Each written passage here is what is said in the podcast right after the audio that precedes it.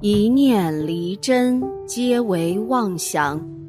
佛说，与你一起看遍世间百态。生老病死啊，是人之常情。民间关于人去世后有不少讲究，一起来看看吧。下面呢，我们一起先看一个故事。江西北镇呐，有个人叫魏文强，性格粗犷，勇武过人。万历年间中元节，魏文强和几个玩伴上完坟后，四处游玩，饮酒高歌，最后醉倒在一处坟地。醒来的时候已经是半夜了。魏文强四下张望，发现四周树木参天，寂静无声，特别阴森。虽说他胆子大，但是也没有在坟地睡过呀，早就心生恐慌了。最重要的是，他发现身边一个人都没有，他根本不知道他们什么时候走的。魏文强从坟地里爬起来，感觉脑袋呀还有些晕乎乎的，而且口干舌燥，摸着黑走了一会儿，发现前面有一户人家，屋舍很是简陋。里面点着灯，但是依然昏暗的很。屋里隐隐传来女人的声音：“春生万物妾不生，更恨魂香不相遇。”魏文强敲了敲门，想讨碗水喝。一妇人开门相迎，只见那妇人姿容憔悴，面色煞白，盛了一碗水给魏文强后。就回到屋内灯下继续做女工了。魏文强喝完水后，把碗还给妇人，顺便往屋子里扫了一眼，觉得里面的陈设呀好像不对劲儿，但一时半会儿呢也说不上来哪里有问题。魏文强后退一步，此时他才发现屋里的陈设，无论是桌子、椅子，亦或是盆盆罐罐。都仿佛纸做的一般，魏文强暗自吸了口冷气，正想着赶紧离开吧，那妇人就说话了：“我知道您向来胆气过人，所以有一件事想拜托您帮忙。”魏文强在门前突然觉得脚啊不听使唤了，死活动弹不了。妇人又说道：“我本是陕西人。”嫁于江西的军士李王，但是丈夫西去戍边，至今杳无音信。我日日思念，身体虚弱，加之郁疾而病亡，在此地也没有亲戚，所以死后邻里草草把我埋葬了，至今已十来年了。我的坟墓太过简陋。刚埋了没多长时间，尸骨就暴露于地上了。阴间有规定，死者尸骨如不能为土所埋，便入不了阴间户籍。所以至今我依然游荡，不能投胎转生。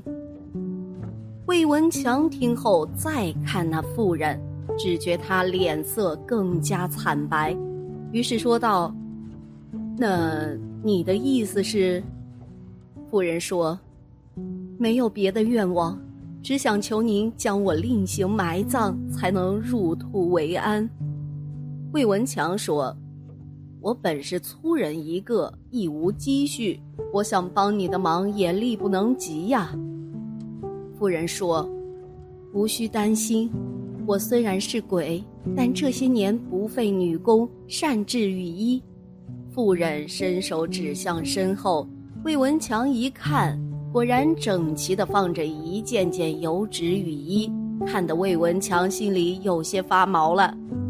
妇人说：“我平时给这附近的胡家做女佣已多年，积攒了十三万钱，用这些钱做安葬费吧。”最后呢，魏文强答应了妇人，就回家了。第二天，魏文强出城找寻，果然有一座胡氏庄园。于是找到主人，把昨天晚上的遭遇如实说了。胡员外说，他家确实有一张氏女佣。说是住在附近，每天太阳落山后才来庄园中做女工，没想到竟是一女鬼。后来魏文强和胡员外带人在附近相寻，果然于不远处的乱坟岗看到一个已经暴露在地面上的棺材。打开棺材后是一具骷髅，旁边呢是些纸做的雨衣，以及一堆堆的铜钱，数后正是十三万钱。后来魏文强和胡员外又添了些钱，将那妇人迁葬于一处新的地方。当天晚上，张氏托梦于二人，再三道谢。不说胡员外吧，只说魏文强。在梦中，张氏说没有什么相赠的，只是善于做雨衣，遂于梦中赠送雨衣一具。等到魏文强从梦中惊醒，竟神奇的发现枕边有油纸雨衣一具。除了死者尸骨须为土所埋，民间呢还有许多关于死者的习俗。民间一说，人有三魂七魄。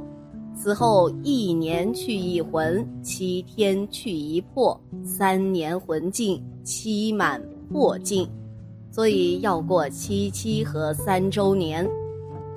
那么，为什么去世的人不能沾到泪水呢？在医院死和在家死意义是什么呢？为什么去世的人不能沾到泪水？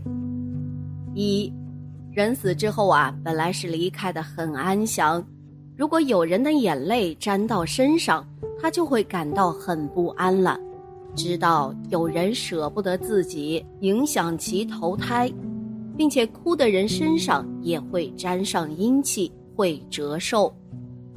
二，民间认为，人在过世的一个小时内，灵魂并不会远离自己的身体。会在高空看着自己的身体和周围的人，他在给亲人们最后的告别，难免会有不舍。如果有眼泪沾到了遗体上，那么死亡者的灵魂就会一直跟着那个人，并且有可能啊把他一起带走了。在医院死和在家死意义，在农村啊，很多地方都有一个不成文的习俗。不管是老人还是年轻人，只要是死在了外边遗体就不能进村。虽然说人死如灯灭，但是老习俗是不可能改变的。这就是为什么农村老人病重不愿意去医院，愿意在家里等死的主要原因。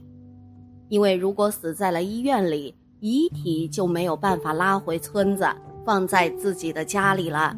死在外边遗体回不了村的人，觉得自己以后永远成了孤魂野鬼，连个陪伴的邻居都没有。一个村子里啊，有个老人，儿子带着去医院里做胃镜检查，结果呢，当场胃穿孔死亡了。因为老人要土葬，必须要回家，所以儿子让大夫给插上氧气。用医院里的幺二零车拉着老人晚上回到家里，邻居们都知道啊，他们是把老人的遗体拉回家了，所以在老人的后事办完之后的当天下午，老人的儿子买了几箱鞭炮，从村子这一头摆到那一头，家家户户门口都有鞭炮，然后把鞭炮连接起来。从村头响到村尾，灵车走过的地方一家都没有空。如果这个老人的儿子不这样做，可能以后啊，老太太过世就进不了村了。有个朋友的父亲正月十六在省城医院里过世，老人呢也是土葬，平时住在县城，但是百年之后葬在农村老家的祖坟里。儿子在县城和老家村里设了两个灵堂，两边招待吊唁的客人。但是老人的遗体放在附近的医院太平间里。入土那天早晨，老人的遗体从医院太平间装入棺材，直接拉到墓地入土了。现在农村啊，也有一些人百年后火化，所以如果老人是在医院里过世的，都会直接把遗体拉到殡仪馆火化了，家里只设灵堂，下葬时从殡仪馆直接拉到墓地，而且在家死有叶落归根的说法。一，在医院死和在家死，主要还是看地方习俗。有的地方老人去世一定要死在家里的，因为死在家里有落叶归根的说法。二，若是死在医院，那么丧事儿都不能办，而且只能在外面办，不能带回家里。死在外面就会变成孤魂野鬼、无家可归的。除此之外呢，丧事应当过几天，在当地没有定则。一是根据阴阳先生推算选定的埋葬吉日定，二是根据丧家的筹备情况定，三是根据时令季节定。